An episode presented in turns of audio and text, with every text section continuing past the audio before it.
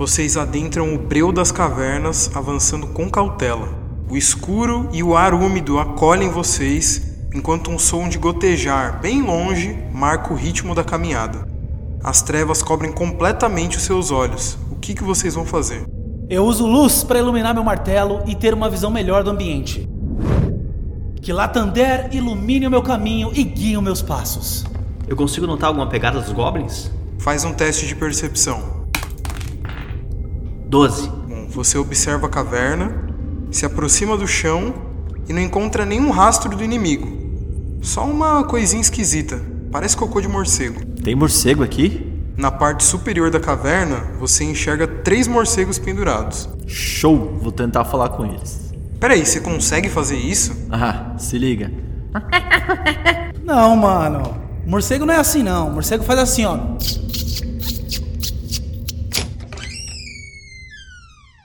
Que porcaria é essa? Eu tô cheio de cliente perguntando da coleção nova se vocês estão brincando, é isso? Opa, opa, pera lá. Isso aqui é pesquisa de campo. É, mano, a gente tem que fazer uma imersão na coleção nova, né? Isso, vem jogar com a gente. Peraí, você não era o cara com problema em Strixhaven? Ah, Tá bom, tá bom. Eu, eu topo jogar, mas só depois que a gente resolver uns Paranauê aí. Ainda tem gente com dúvida de peça de Modern Horizons 2. Ai, abre uma mecânica, vai ser legal. Só tem lançamento a cada três meses. Pelo amor de Deus, hein, Wizards? Pelo amor de Deus. Sei que ainda te quero, sei que não dá mais. Quantas vezes você já ouviu? Nossa, você conhece Magic? Bem-vindos à 11ª Guilda. O podcast que esquenta o coração com essa pergunta. Fiquem à vontade. O papo já vai começar.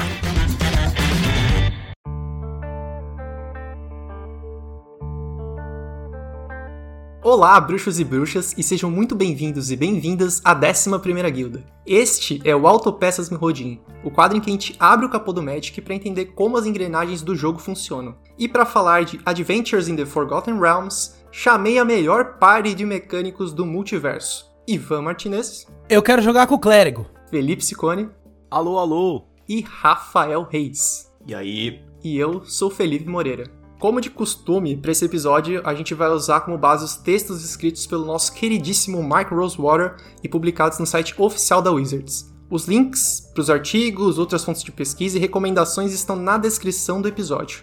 E bora começar a aventura!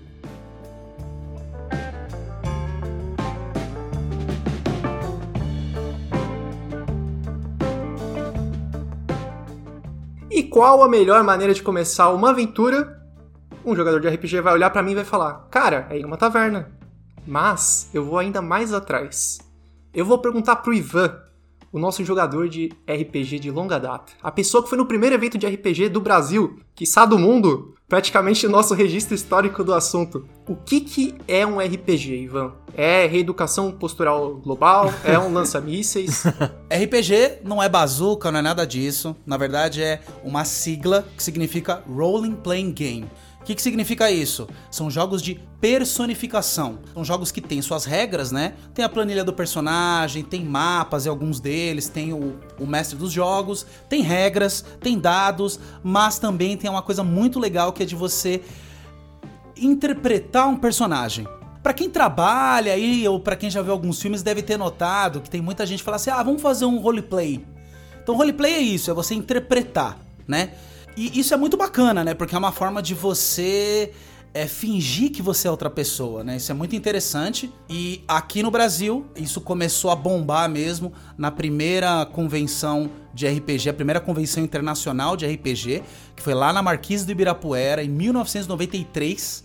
Eu lembro que convidaram inclusive o Steve Jackson, que foi o, o criador do GURPS, Ogre GV, Twerps e mais outros jogos aí incríveis que ele criou. E assim, né, nessa época era muito legal, porque era o pessoal ali num palco improvisado, gritando: Ei, a gente tem uma, uma aventura aqui de Storm the Castle, temos três personagens aqui, tem um guerreiro, tem um mago e tem um elfo. Quem vai querer jogar? Eu, eu, eu, eu, eu. Era uma coisa bem guerrilha mesmo na época, e nessa época, mesmo, né, já, já tendo sido criado o Magic, olha que interessante, não tinha mesa de jogo de card game. Era bem comecinho ali do Magic. Era bem comecinho, não tinha, cara, era só gente jogando RPG, jogando dado ali como se não houvesse amanhã. Ô Ivan, em que plataforma que eu jogo? É no meu PlayStation 4, no meu PlayStation 5? Como que eu jogo esse tal de RPG? Ah, isso é interessante. O RPG você joga simplesmente de forma analógica. Pô, louco. Que nem os Australopithecus. Analógico, você tem um livro, você tem as regras, né, que é como você vai construir um personagem, como que você vai fazer um ataque, como que você vai calcular sua armadura, suas habilidades. E você também tem livros à parte, que são os livros dos universos, né? No caso do D&D tem o livro dos... tem um guia só de monstros, né? Só de criaturas. E vários universos, né? Dependendo... A maioria dos RPGs você tem vários universos, né? Tem o mais basicão, mais tradicional, né? Inclusive o D&D, né? Ele foi criado bem antes do GURPS, Isso. né? Então assim, lá em 74 o D&D já já, já, já foi criado.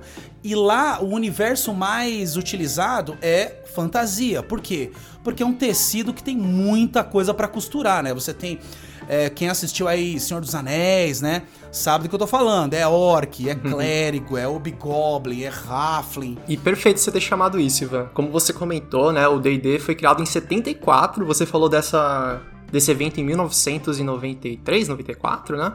93. É, lá em 74, então, o Gary Gygax e o Dave Arneson, eles lançaram oficialmente o D&D, a primeira versão. É, foi pu- publicado por uma editora chamada TSR, a Tactical Studies Rules.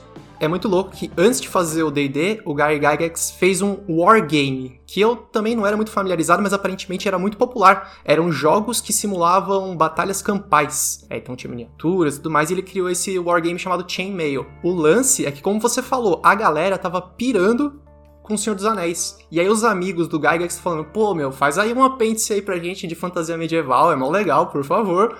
Os caras enchendo o saco do Gygax e falou, beleza, fez esse apêndice. Anos depois, ele pegou esse apêndice como uma certa uma base, se juntou com, com o Dave, e aí, de fato, surgiu o D&D, e o lance é que o D&D, meu, virou referência, que nem o, o Senhor dos Anéis virou referência de fantasia medieval, o D&D também ganhou muitas forças, principalmente com quem joga. Então, ganhou, eu não vou falar tanta força quanto o Senhor dos Anéis, mas uma força muito considerável quando você pensa nesse cenário. E essa é uma versão muito resumida da história. É, eu vou deixar, eu deixei já aqui na descrição um link de onde eu, eu tirei essa história do início do D&D. Você pode ouvir a história mais completa ali. Mas eu quero pedir a ajuda do Rafa, porque eu sei que além do Ivan, o Rafa também jogou RPG na adolescência. O Rafa também é vovô. O Rafa também. Você chegou a jogar D&D? Como que era essa relação entre Magic e o RPG, pelo que você lembra, assim, mais ou menos? Cara, é, sim, eu joguei D&D, mas é até curioso, tu- é, nós estamos falando um episódio sobre Dungeons and Dragons e tu trouxe dois caras que foram criados com GURPS aqui. Eu fui criado com GURPS também. Então Dungeons and Dragons era quando acontecia de um dos do- uma das pessoas do meu grupo ir fazer uma peregrinação em outro grupo que, né, o, o, o pessoal jogava D&D, então era um negócio mais, era uma side quest, digamos assim. Porque muito vinha do mestre, né? O mestre no RPG é que nem o goleiro no futebol. Tu tem que pegar o que tu tem e aproveitar, né? O cara na tua turma que deseja fazer É esse papel, legal tem que ser agradar. mestre, Rafa. É horrível, cara. É terrível ser mestre. Vamos, vamos admitir, né? Dá um trabalho do cão, né? E então, às vezes tu te esforça um monte e os jogadores não seguem o que tu quer fazer na tua história. Tu, quer, tu tem todo o negócio planejado, os jogadores vão totalmente fora do trilho, assim. Então, o meu mestre, o, o- até o Thiago, né, dar um abração pra ele, é o cara que nos iniciou no RPG com GURPS. Então, foi a nossa vida, tá? Mas eu cheguei a jogar D&D sim naquela época, né? É, mas foi muito pouco. Então, essa coleção que tá vindo D&D aí, é, infelizmente ela não triga tantos sentimentos Uhum. quanto tá trigando pro resto do pessoal. Tô vendo a galera louca aí com as inúmeras referências que tem no D&D e esse é um momento do Magic que ele não traz a nostalgia da maneira como eu gostaria. Eu queria conhecer D&D em profundidade, como é, como o Feilau, por exemplo, como o Marcel, né, o outro parceiro do grupo conhecem, para ter todas essas memórias, né.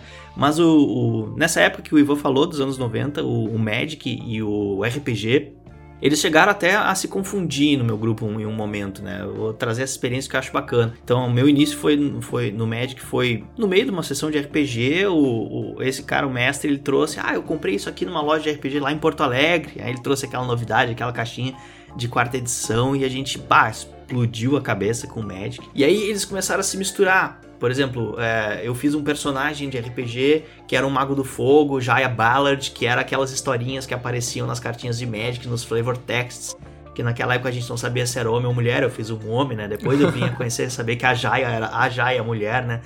E cara, é, no RPG é muito de criatividade também. Eu lembro até hoje o mestre desenhando a, a magia que eu queria fazer. Eu queria fazer o piroclasma da época de Era Glacial. E ele desenhou aquela magia no GURPS, uh, GURPS Magia para eu usar. Então as coisas se confundiam, cara. O Magic, ele. O RPG bebeu muito no Magic.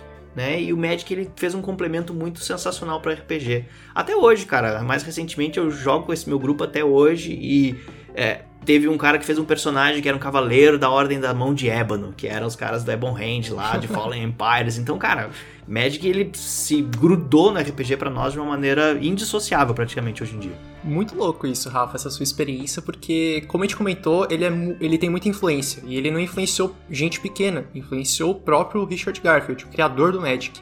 Ele fala que D&D pra ele foi uma das grandes inspirações pra ele conseguir se tornar um game designer. Você se torna o responsável por mo- moldar aquele jogo. Você cria o jogo, você cria o mundo, você cria as as regras estão dadas, mas você pode manipular as regras ali pra elas funcionarem pro seu mundo. Então é muita influência. E muito, muito legal essa sua experiência de trazer a Jaya, ou o Jaya no seu caso, Uhum. pro seu RPG, porque o contrário aconteceu. O D&D é tão influente que os designers do, do Magic, eles criaram o super tipo lendário na coleção Legends pra usar os personagens deles de RPG no MTG. Uma Nossa. oportunidade de ouro, né? E é muito louco o quanto o D&D foi importante num geral, né? Tipo, influenciou a vida do Rafa e a vida do Ivan. Só que o Rafa falou que eu conheço de D&D, mas eu fui conhecer D&D há pouco tempo. Assim como o Ciccone. O Ciccone, se eu não me engano, ainda nem chegou a jogar D&D ainda, ou qualquer RPG, certo, mano? Cara, eu tive experiências na minha infância e adolescência que, já, que hoje eu não sei descrever. É. Hein? Calma, eu explico. Meio nebuloso? Porra. Não, é. A galera. Eu acho que o Ciccone não era do time dos nerds no, na adolescência, tava fazendo outras coisas. Não, não, era assim, cara. A gente tinha muitos, muitos games de tabuleiro que, pra mim, até conhecer melhor o RPG, era o que a galera chamava de RPG. E pra mim a experiência tinha sido legítima. De você ter uma ficha de personagem, de você andar com um personagem num tabuleiro. Só que o que eu experimentei na época era uma experiência muito formatada. Então tinha uma questão de roleplay, mas era muito formatado. Tinha uma pessoa que era a pessoa que contava aventura e tal. Eu não sei dizer qual era o board game da época, enfim, mas achei a ideia muito atraente na época. Contudo, o Magic, que também concorria, o, o, né, o Magic e o videogame, pra ser mais mais claro, assim, concorriam, né? Tinha, tem o, o que o Rafa gosta de falar, o tal do custo de oportunidade. Então, tipo, você tem uma certa quantidade de horas, você vai jogar o quê? Então, o Magic e o Tony Hawks acabavam sendo os principais é, fontes de entretenimento ali para nosso grupo, mas eu sempre fui muito ligado nessa questão da, desses mundos fantásticos que eram proporcionados e eu tive mais contato muito através da literatura e do Magic, né? O que o Magic trazia. Sabia, né, depois de, enfim, ter bastante contato com é, o Magic e conhecer quem que produz o Magic, saber que a Wizards também era dona da franquia do D&D, eu sabia que tinha alguma intersecção ali gigante, alguma coisa em comum, né, em termos de explorar mundos fantasiosos, mas até como o Rafa colocou, muita gente indagava, a gente que jogava Magic, se aquilo era RPG, e a gente tinha que é, fazer uma, uma desassociação, mas não necessariamente sabia o que era RPG. Falava, olha, isso não é RPG, isso é um jogo de cartas. Da né, um mesma card maneira game." que quando perguntavam, ah, o que, que é RPG? É aquele negócio que as pessoas se vestem de preto e vão pro cemitério? É, mesma- É, tinha essa mística. Então tinha uma- um grau, né? os jogadores de vampiro aí, ó. Isso. Os jogadores de vampiro deram a fama do RPG, cara, desse negócio aí de se fantasiar e ir pro cemitério. Não, é, tinha essa mística aí, cara, e eu acredito que pra empresa, Wizards, conseguir manter as duas eh, propriedades intelectuais bem separadas, pra não para uma não canibalizar a outra, até certo ponto do, do né, da indústria era importante. E hoje, pelo que a gente conhece, foi interessante borrar essa linha, né? É. Agora o Magic, ele tá muito consolidado, né? Tem uma, uma player base gigante. E, meu, com essa ideia de Universes Beyond, o pessoal vai querer fazer um pupurri de, pupurri de franquia. Então, é, agora eu tô aprendendo a respeito do D&D em profundidade. Eu comprei o Starter Set, tô lendo e em breve, se tudo der certo, vamos ter aventuras. Opa. Cone, toda essa enrolação foi pra dizer que tu nunca rolou um D20 na tua vida, é isso? É, É, profissionalmente não. Muito bem. Profissionalmente não.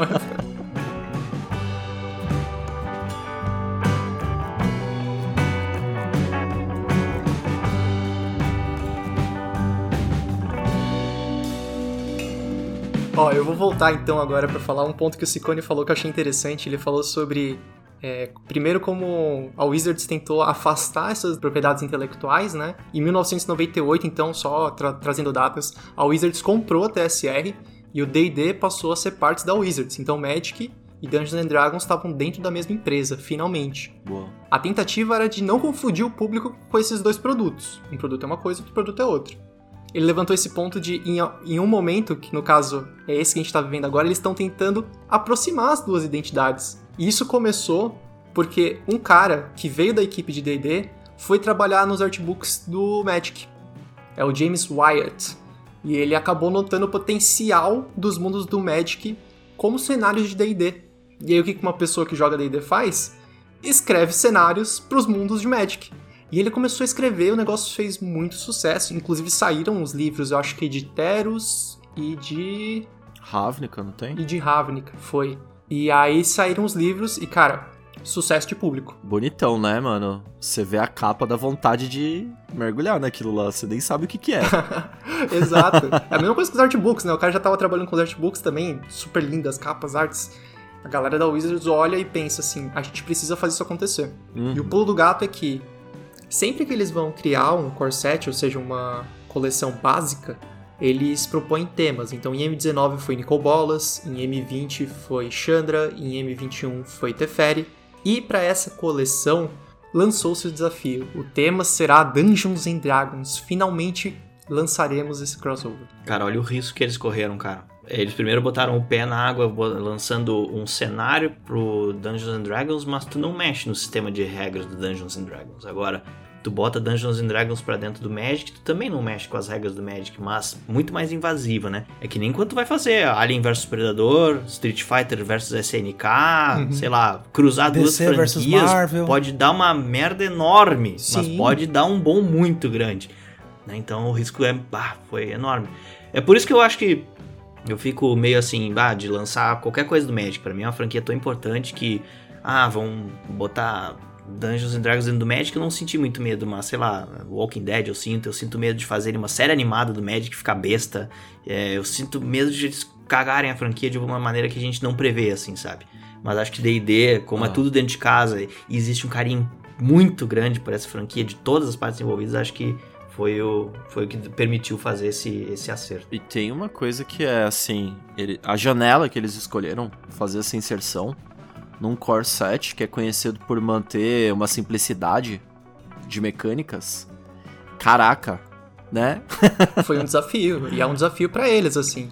Pelo, pelo que a gente sabe, o lance é que, sim, primeiro eles pensaram, né, em quem que tá pedindo isso. Então a gente vai fazer o seguinte, a gente vai conseguir, a gente vai conseguir. A gente vai manter as expectativas dessas pessoas lá no alto e a gente vai conseguir entregar o que elas querem. E essa foi, foi o grande esforço dos caras. Foi a meta. Exato, é o que a gente quer e é o que a gente vai fazer e a gente vai ser fiel ao MTG. O lance Uhum. é que eles tinham esse, esse pequeno problema, que era conseguir fazer uma coleção amigável, uma coleção simples, uma coleção meio arroz com feijão no, no nosso bom português. É, mas eles jogaram tudo pra cima, né? Fizeram é, buffet de sushi nessa. Aí você fala, por exemplo, se eu vou falar com o Ivan sobre sobre D&D, sobre RPG, o menino se empolga. Você coloca um monte de gente que joga RPG É. pra criar uma coleção de RPG no É. Magic, a galera vai pra loucura, a galera se empolga. certeza. E, e eles focaram principalmente também, falando isso de diversão, que eles pensaram, tá, mas o que, que a gente precisa pra essa. pra marcar uma coleção como sendo DD? Eles falaram, bom, que, que é importante no D&D? Personagens são importantes, escolhas são importantes, o humor, o drama, né, todas aquelas emoções, aquelas gamas de emoções que vocês vivem dentro de uma partida de RPG são importantes. Então eles quiseram trazer todo o peso disso. E aí agora você imagina como é conciliar a simplicidade de uma coleção básica com um sistema complexo que é D&D e fazer isso daqui da match. Já vou adiantar um pouquinho do que a gente vai falar mais pra frente, mas eles deram umas escapulidas ali, eles deram umas saídas pela tangente. Porque não dá, cara, não dá. Simplesmente não dá pra você manter um negócio simples demais. É, é, pode crer, né? Eles tentaram, acho que durante o processo ali de, de design simplificar, mas não tinha como. Aí eles foram aumentando o teto, né? É. Sim. Tipo, cara, não, não, não. Aí e- e- e o que reforçava era sempre esse sentimento de. Cara, isso aqui é DD, velho. A gente precisa. Dá pra gente ir além, dá pra, dá pra dar uma forçadinha. Vamos aí, É. vamos aí, vamos aí, né? Até pela expectativa do público, né? Sim. Não vamos fazer Não muito simples, senão simplório, né? o pessoal pode até nem gostar, né? É, vai flopar. Não pode flopar. Acho que a premissa que o Felau É. colocou, né? Não pode Não flopar, pode velho. flopar, custa o que custar. Ah, se vai ser complexo, azar. Acelera aí.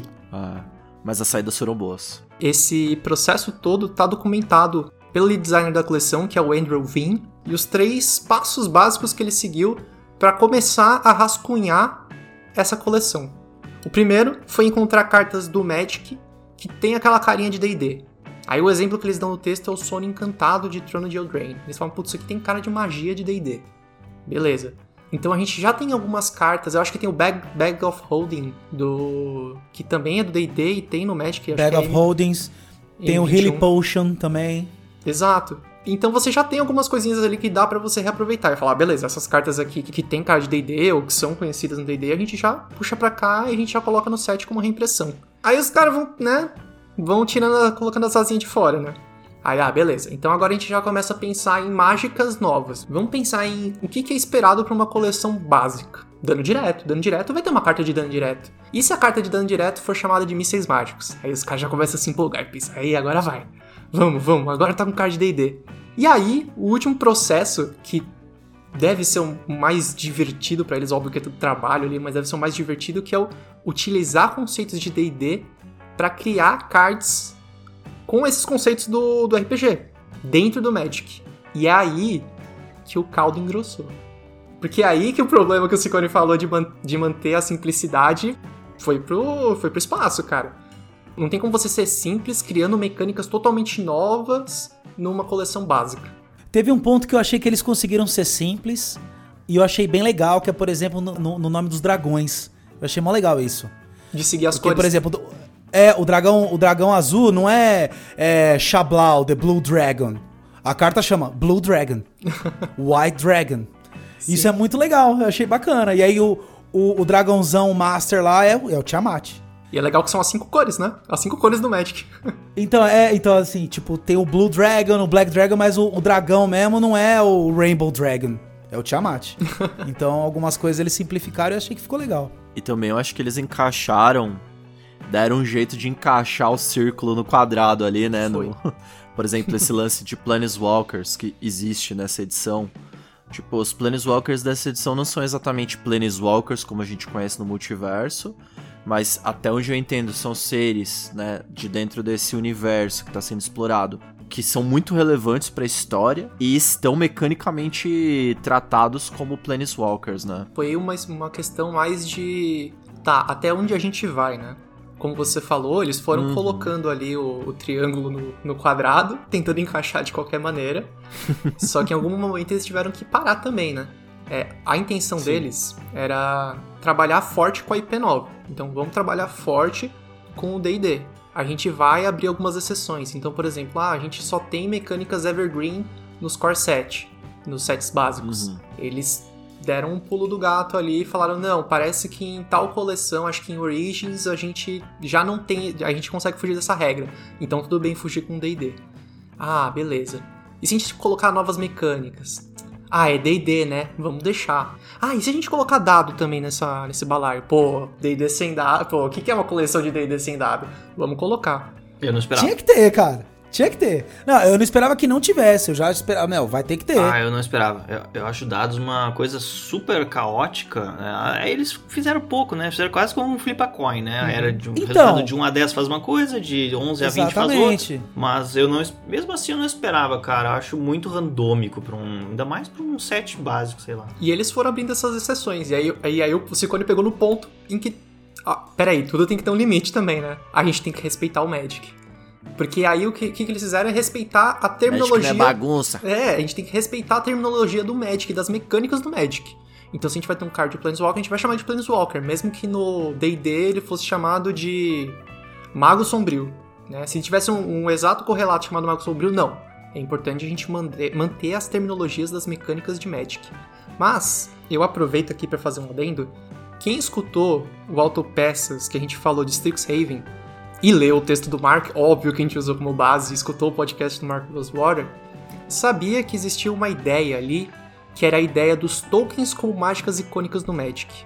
Modern Horizons 2 sai. Junto com Modern Horizons 2, que acabou de sair, vem uma carta que gera token de Black Lotus, vem uma carta que gera token de Dragão de Shiva, com cartas icônicas de Magic.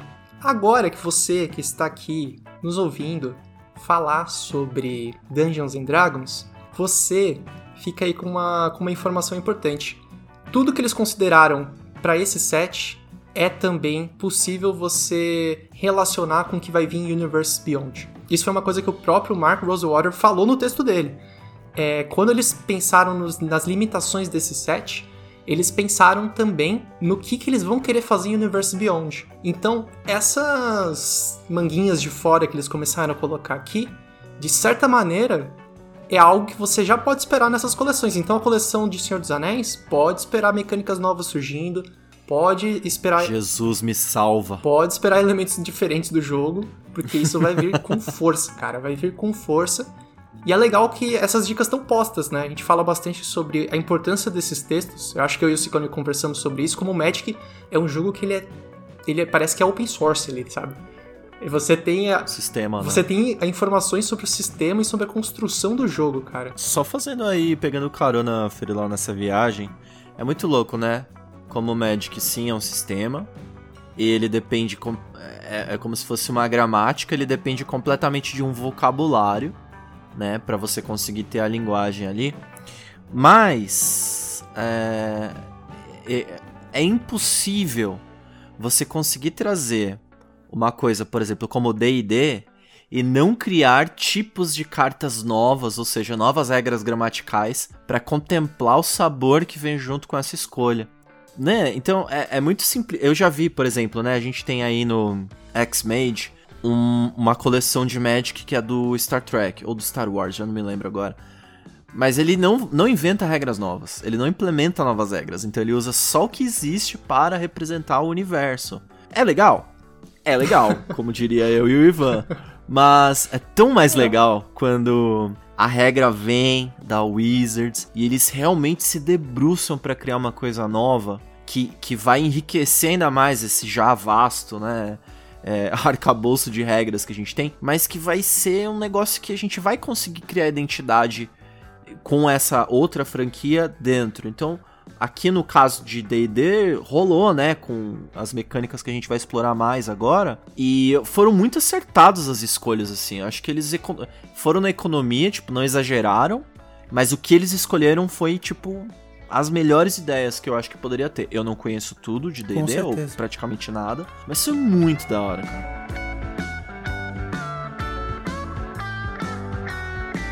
Mas vamos aproveitar então para começar a mergulhar e nos aventurar nessas mecânicas novas. A primeira de todas, as masmorras. Eu vou pedir uma ajuda aqui. Ivan, você jogou bastante já esse set no Arena. Você consegue explicar pra gente como funcionam basicamente as, as masmorras? Sim, sim. Ah, o- a masmorra, né? Aventurar na masmorra, que é o Venture into a Dungeon, significa o seguinte: é, são. Tem três masmorras. O que, que são masmorras? São como se fosse um, né, a- um calabouço ali, né? Você tem.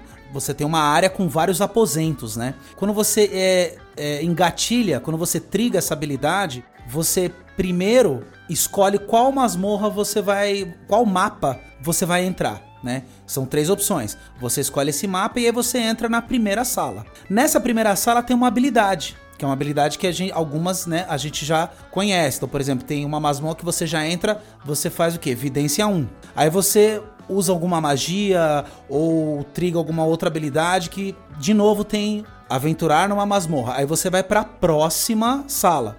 E como qualquer mapa, né, de Dungeons and Dragons, em alguns momentos você pode escolher para onde você vai. Então, às vezes você tá numa ala ali- que você pode escolher se você vai para pro calabouço da direita ou da esquerda. E cada uma, cada um desses aposentos tem uma habilidade diferente. E cada mapa tem uma peculiaridade, né? Isso é muito interessante porque você tem, por exemplo, muitas cartas que têm habilidades do tipo: se você já terminou uma masmorra, essa criatura, por exemplo, tem lá o Cloister Gargoyle, que é o gárgula, não sei o que lá em português. Uma carta branca. E aí tem uma habilidade lá que diz: se você já terminou uma masmorra, essa criatura tem mais dois, mais zero e voar. Então, por exemplo, aí você vai escolher o quê? Uma masmorra que tem menos quantidades de calabouço, para você poder é, finalizá-la antes. Né? Por outro lado, tem uma outra, tem uma carta mítica muito legal, que é uma carta preta, que ela diz assim: se você baixar essa carta, se você já tiver completado a masmorra X, é, você pode fazer tal coisa. Se você não tiver, você tem que voltar ela pra sua mão.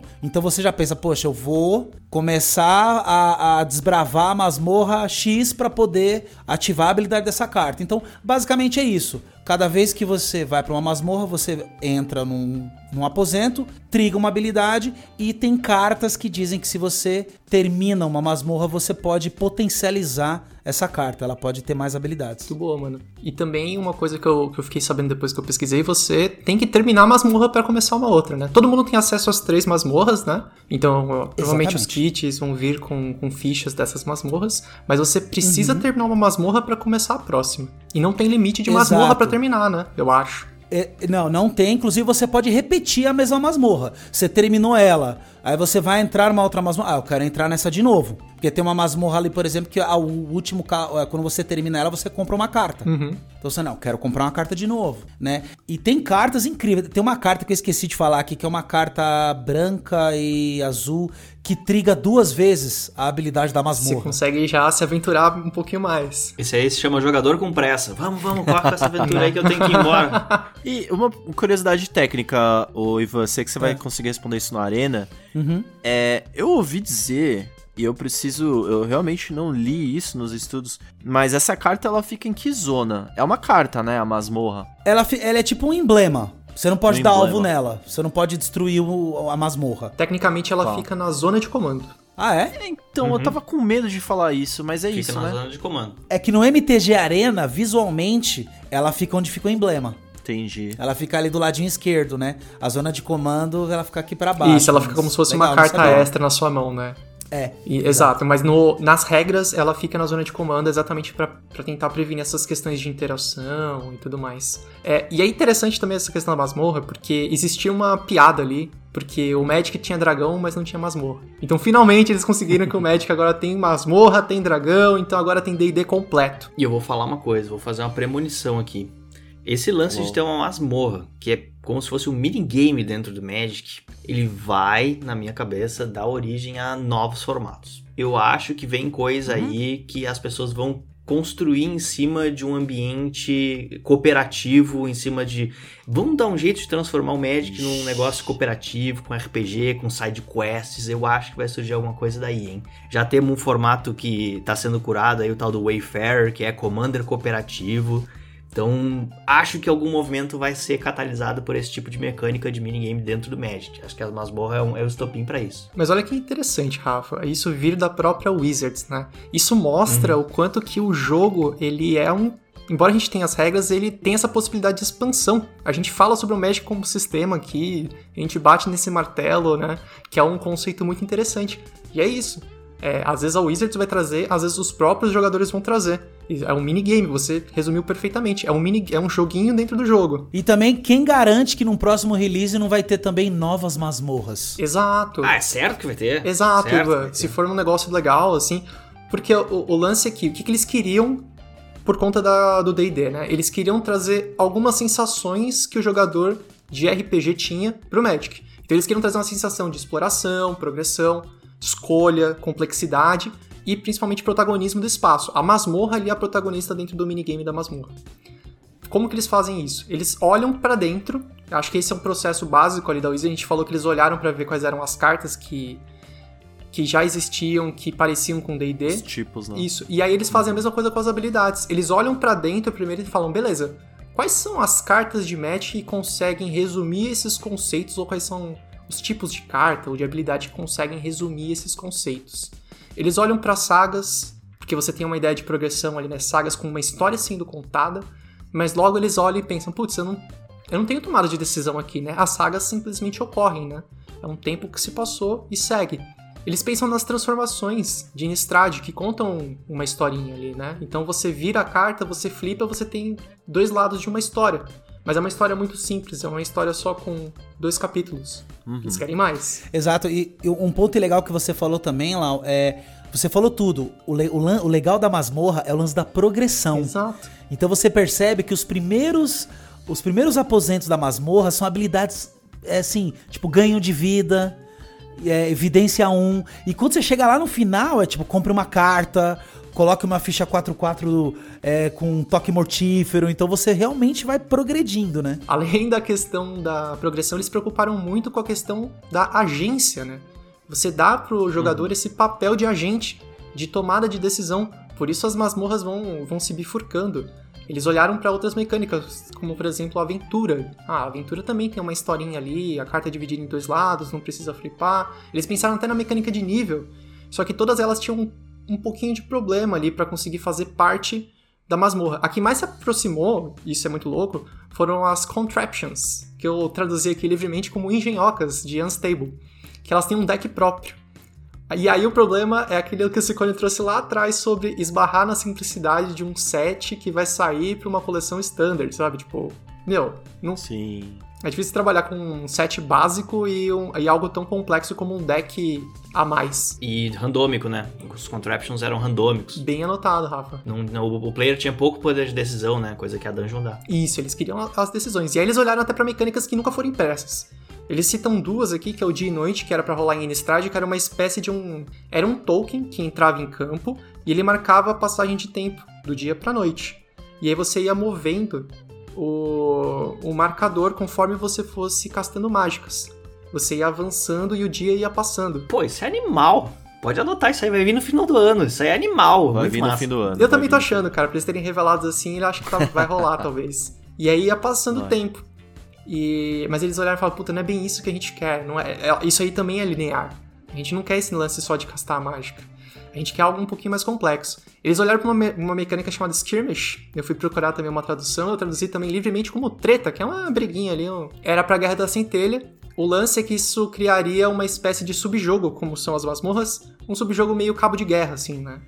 É, indo para um lado e para o outro, então são duas mecânicas bem parecidas. No fim, eles se inspiraram em tudo isso, pegaram, fizeram um grande bolo e, como o Rafa falou, criou-se as masmorras um mini-jogo, uma mini tarefa, uma mini quest, por que não, já que a gente tá falando de D&D, fora do jogo ali e tal, você vai, vai progredindo e vai avançando. E, por fim, uma outra preocupação que eles tiveram é em relação às cores. O Ivan vai poder falar melhor do que eu, mas todas as cores podem se aventurar nas masmorras, né, mano? Sim, sim. Todas as cores. Ah, ia ser Todas muito a- sem graça se, se não É, desse, né, exata, é, todas as cores, mas tem dois arquétipos que é mais focado nessa mecânica, né? E, e então surgiu essa preocupação e eles meio que abriram mão de novo. Né? Esse sentimento que eu tenho com essa coleção é isso. Eles vão abrindo um pouquinho de mão de cada coisa, né? Eles falaram, não, beleza. Beleza você ter ganho de vida no azul, sabe? Tá na masmorra, não tá no azul. Ah. E sabe o que, que me lembrou um pouco isso? As Lessons de Strixhaven. Que eram cartas desprovidas de cor, Cara, justamente é para que elas pudessem ser splashadas em qualquer qualquer combinação de cores que você montasse, né? Né? Perfeito. É, e, e- e não só isso, olha só, caras, é uma puta de uma tendência isso. As Lessons, elas são cartas que não ocupam a pilha de 60 cartas, seu deck de 60 ou de 40 cartas. É, elas ocupam uma, uma parte do sideboard, as dungeons também. Então, quer dizer, a Wizards ela tá explorando. Bom, isso já vem de bastante tempo, né? A aventura, que você usa metade da carta, ela fica exilada em aventura, depois você usa outra metade. O Battlefield tá pequeno, cara. Os caras estão precisando Tirar as coisas de campo. Eles estão, é, eles estão começando a fazer uso de outras zonas e estão começando a fazer uso de coisas que atravessam a Color Pie. Sim. A dungeon é muito isso, né? Ela é muito isso, justamente. Você pode ter um monoblue que ganha vida porque tem, tem uma carta lá que entra numa dungeon. Então, tipo, E de novo, não é que eles não se preocupem com isso, né? Como você falou. Não, não é que eles não se preocupem, é que no- em casos específicos, como por exemplo uma coleção de D&D, o foco é trazer a experiência de D&D mais forte. Então se, sei lá, se ganhar vida no azul não é tão comum, tudo bem. Já aconteceu algumas outras vezes, sabe? A gente consegue fazer essa vista grossa. Azul já deu até dano. É, então tudo bem. A gente fugiu um pouquinho em prol de uma experiência que será super memorável pra quem jogava D&D. Mas vamos falar da próxima mecânica e eu vou chamar o Rafa porque ele falou dela. Então ele é o cara que vai falar sobre o D20, Rafa. Explica pra Bora. mim como funciona essa mecânica, por favor. Bom, o D20 não pode ser mais simples, né? É uma mecânica que te pede pra rolar um dado de 20 lados. E o dado de 20 lados, aí tem aquela discussão, né, sobre o D20 e o spin down. O D20 é, ele é um dado que a soma dos dois lados é, diametralmente opostos somam 21 e o spin down ele é feito pra ser mais fácil, então os números é, estão em sequência adjacente. Eu pra mim é a mesma coisa, né? Sem- não tem, não a gente não é das matemáticas, né, Rafa? Pra gente dá na É, mesma. não, pelo amor. Rola, rola esse, esse spin down aí bem rodado que ele vai ser aleatório. É, então é isso. É, rolar dado já existia no Magic, né? Mas ele estava mais ligado às coleções de borda prata, né? Inclusive ele foi, foi uma das cartas de Unstable que usou o D20 pela primeira vez na espada de Dungeons and Dragons. E eu. Nossa, essa carta já tinha saído quando eu voltei pro Magic. Quando eu olhei essa carta, eu. Nossa, essa carta, olha só que sensacional. Usa dado. Será que tem mais? Não tinha, né? Era a única E carta. você E- nem era tão fã de Dungeons and Dragons. Não, mas é icônico, nossa, tá louco. Tinha proteção contra clérigos e quê? Clérigos, eu não lembro agora. Mas enfim, era uma espada fantástica, fazia menção às, às espadas, as famosas espadas né, de- do, do Magic, mas com a- todo um twist de Dungeons and Dragons. E ah, a mecânica, ela, na verdade, ela tá assim, ela tá. Eu, eu achei meio simples, assim, mas ela trouxe o flavor, mas ela tá simples. Então, a princípio, os resultados iam ser só jogar, como jogar uma moeda, né? Que era de 1 a 10 faz alguma coisa e de 11 a 20 outro. Mas depois eles optaram por colocar três resultados né? De 1 a 9, de 10 a 19 e 20. Que é o que possibilita um efeito grandioso e raro, né? Caso o jogador tire. Que era a tentativa deles de emular aquela sensação do DD, né? Trazer o elemento sorte ou azar com uma sorte extrema, né? Todo mundo sabe que tirar o 20 é uma coisa apoteótica no DD. Eles só não botaram o 1, né? Que é uma coisa trágica, né? Que é o erro crítico. Eles colocaram o sucesso, sucesso decisivo, mas não colocaram o erro crítico. Então, mas eles colocaram até o erro crítico, viu, Ivan? Eles colocaram numa carta que é o baú de tesouro. É. Ok, é uma carta só, no meio de um monte de carta que tem, role um D20, mas tá ali. Eu acho que foi só pra. Essa questão do flavor, né? Tipo, pra manter o flavor de ter pelo menos um erro crítico na coleção e tal, e trazer esse sentimento. Então tá lá, mas também colocaram marromeno, né? É, mas é que tu É, imagina, tu é já tá verdade. trazendo randomicidade pro jogo.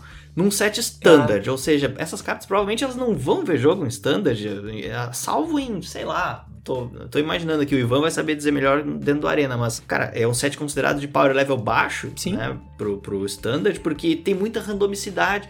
Tu tirar um 1 a 9, tu tirar um 11 a 1 a 10 ou um 11 a 20, ele já traz um elemento que tu não quer pro competitivo. Então, se tu botasse o 1 nisso, puta, aí sim, é, É. prego no caixão. Acho que se colocasse o erro crítico, o pessoal ia falar: ah, não vou jogar isso aqui. Se eu tirar um, não vai ter nenhuma habilidade. É, então, é o. É de novo, vamos lá, martelando isso daí. Eles tentando se adaptar, a abrir, a abrir exceções porque é DD, né? Como o Rafa falou. Exatamente. Uma coisa que o Rafa falou que eu achei bem interessante, até antes de explicar aqui, ele falou assim: ah, mas o, o D20 ele brinca muito com a sorte. E você tem razão, Rafa. Mas eles colocaram algumas cartas que eu achei muito legal. Por exemplo, tem uma fada azul que tem uma habilidade que é assim, ó, se você tiver que jogar um dado, você joga dois e você usa o melhor resultado.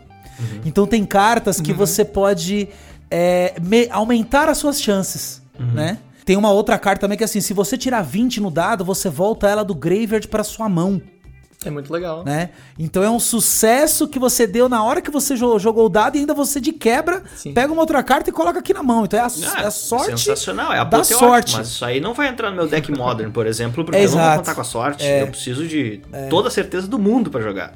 Exatamente. Eu acho que no Modern, assim, competitivo, provavelmente não entraria, Em né? contrapartida, é, eu acho que assim, é uma coleção, como eu falei, e eu Posso estar enganado, a gente tá no, no é, recém aqui, no, começando a coleção, mas eu acho que ela veio de pod- nível de poder baixo. Então talvez isso tenha desagradado um pouco das pessoas e o D20 é uma coisa que provavelmente contribui para esse aspecto, né? Ele dá uma randomicidade na coisa. Mas a coleção em si só, e aí eu tô trazendo o, o ambiente de selado, né? Que se tu comprar uma caixa dessa coleção e jogar com os teus amigos, provavelmente ela vai ser uma das experiências mais legais que teu, todo o teu playgroup pode ter, né? Eu tô apostando minhas fichas nisso, tá? Como é, Guerra da Centelha foi, enfim, coleções memoráveis para se jogar dentro de Dominária. si mesmas, né?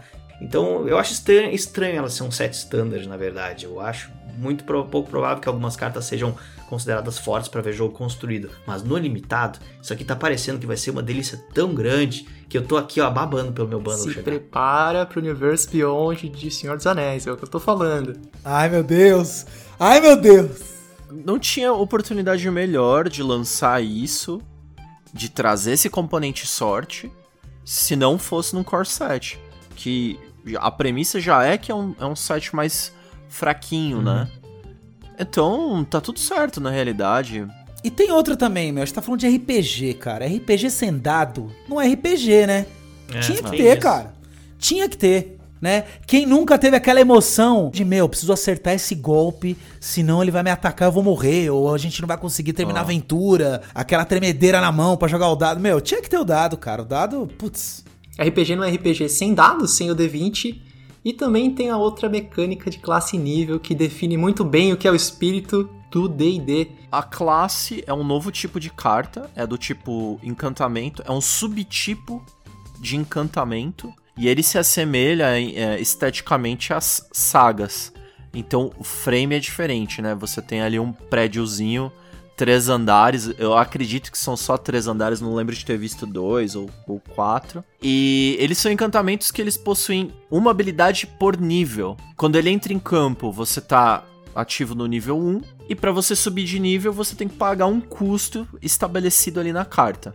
E você tem que passar nível a nível para conseguir progredir. Cada nível que você se encontra vai te dar um bônus diferente e você só consegue ativar isso como se fosse um feitiço. Isso se assemelha, tem várias coisas no Magic que parecem com isso. Uma delas é o level up, é, só que tem duas diferenças principais. O level up tinha um custo fixo para você ir progredindo, né? Você colocava contadores de nível na carta até que ela atingisse uma certa, uma certa quantidade, você eh, mudava de patamar. Aqui não, então você paga o custo ali para mudar de nível dentro do- da classe e muda, mas esse custo é variável. E uma outra coisa, a classe ela é um encantamento global, ou seja, é como se ela estivesse atachada ao jogador e não um objeto que está em campo.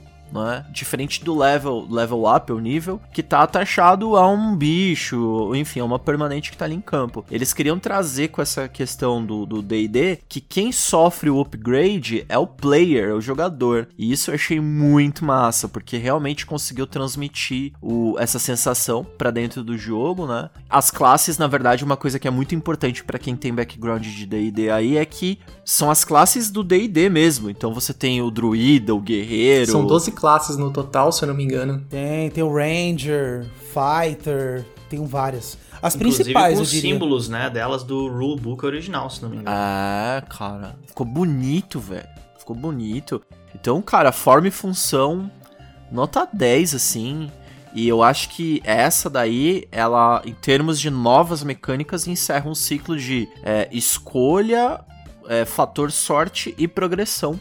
Que são marcas características, né, do jogo D&D, tá ligado? Então, mano, achei muito foda. Eu acho que foi uma das que eles da mais acertaram ali certinho, sabe? Onde, onde eles queriam mirar, eles foram lá e acertaram. Acho que o Ivan falou do, do lance da. Você falou, né, Cicone, sobre as sagas, né? Eu, eu fiquei muito surpreso é, positivamente quando eu vi o layout das sagas sendo utilizado para um outro propósito. É, eu gosto muito das sagas. Ah, cara, olha, depois do, do, de um terreno encantamento saga chamado Ursa Saga, eu não fico surpreso com mais Eu nada. Agora só falta. cara. É. Só falta eles lançarem agora uma land classe. Não duvido, né? cara, não Um duvido. terreno classe. só falta. Vamos partir então já pro fim, falar da mecânica que não é mecânica. Porque assim. É, Aqui eu vou falar de um grande grupo que representa praticamente todas as habilidades presentes na coleção. É, a gente não vai explicar todas as habilidades uma por uma, a gente vai explicar como elas funcionam de maneira geral.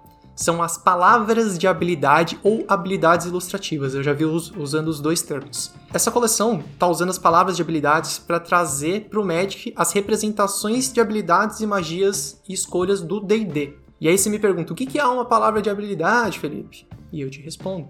São habilidades que compartilham um tema, mas podem ser diferentes no efeito. Então, por exemplo, mais difícil, é, aterragem ou landfall, maestria com me- metais, limiar. O que acontece? Quando você lê essas palavras de maneira isolada, essas habilidades de maneira isolada, você não sabe o que elas fazem. Diferente de voar, diferente de toque mortífero, de atropelar. Você vê a palavra isolada em si, você sabe o efeito dela caso você conheça as regras de Magic. Mesmo conhecendo as regras de Magic, se você tiver só isolado o mais difícil, você não vai saber o que aquela carta faz, porque o mais difícil, para cada input de informação, ou seja, castar uma mágica instantânea ou um feitiço, ele tem uma saída diferente, um output diferente. A mesma coisa com o Landfall. Você entra um terreno e você tem diferentes é, consequências em cartas diferentes. Ah, uma vai ganhar vida, a outra vai adicionar mais mana na sua pool.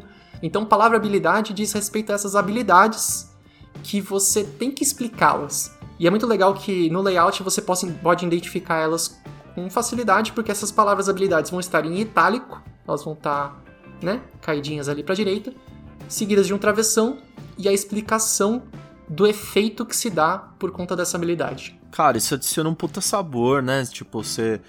A primeira vez você vai explicar, vai ler a regra inteira, claro, mas a segunda vez é vou voar com meu pinhão. E sei lá, e aí a pessoa já sabe o que, que é, tá ligado? Essa eu vou pedir pra tu me explicar todas as vezes. Beleza. o, quando a gente jogava, olha só, jogava, porque faz tempo que vocês não me permitem trazer isso pra mesa. O Arcanemy.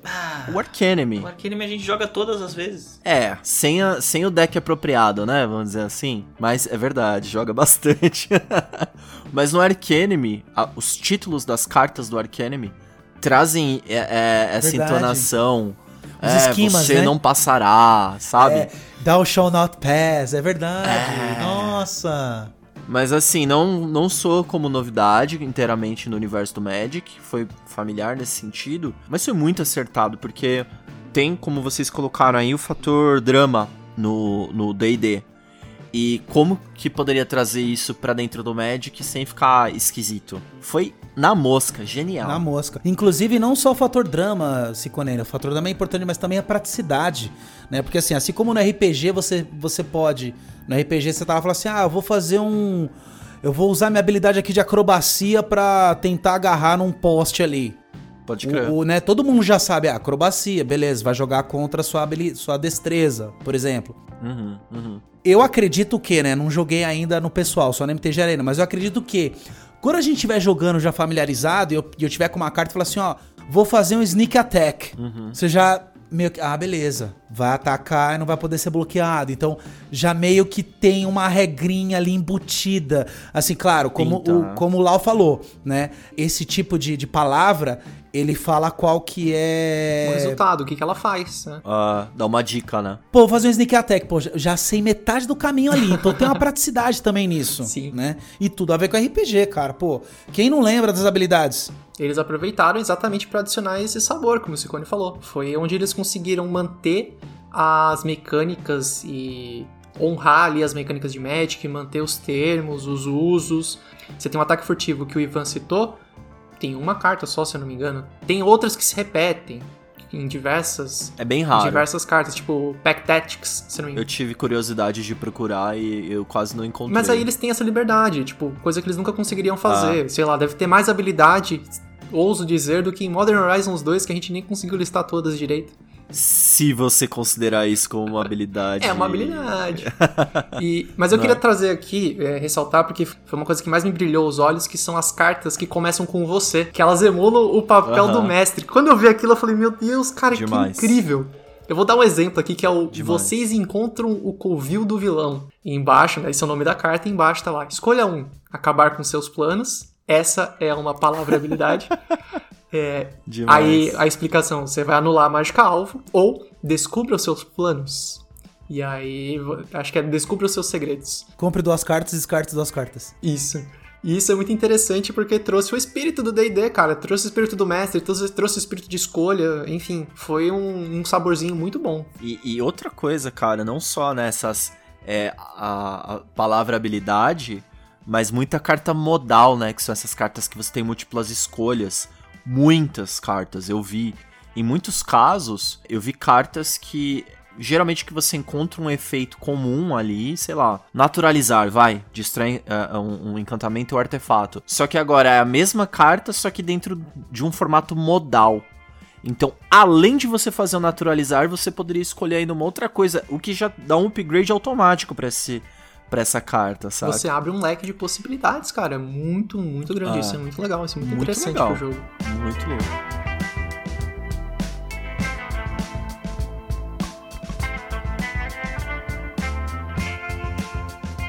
Bom, gente, a gente falou já bastante de Adventures in the Forgotten Realms e tá na hora de fechar o capô, limpar a graxa da mão. E pode ser que a gente tenha esquecido de algo que vocês achem importante, então não hesitem em mandar uma mensagem pra gente continuar esse papo por e-mail ou nas redes sociais. Os nossos contatos estarão na descrição do episódio. Até mais e obrigado pelos jogos. Falou! Valeu, galera. Falou! Você chegou ao fim do episódio. O que vai fazer?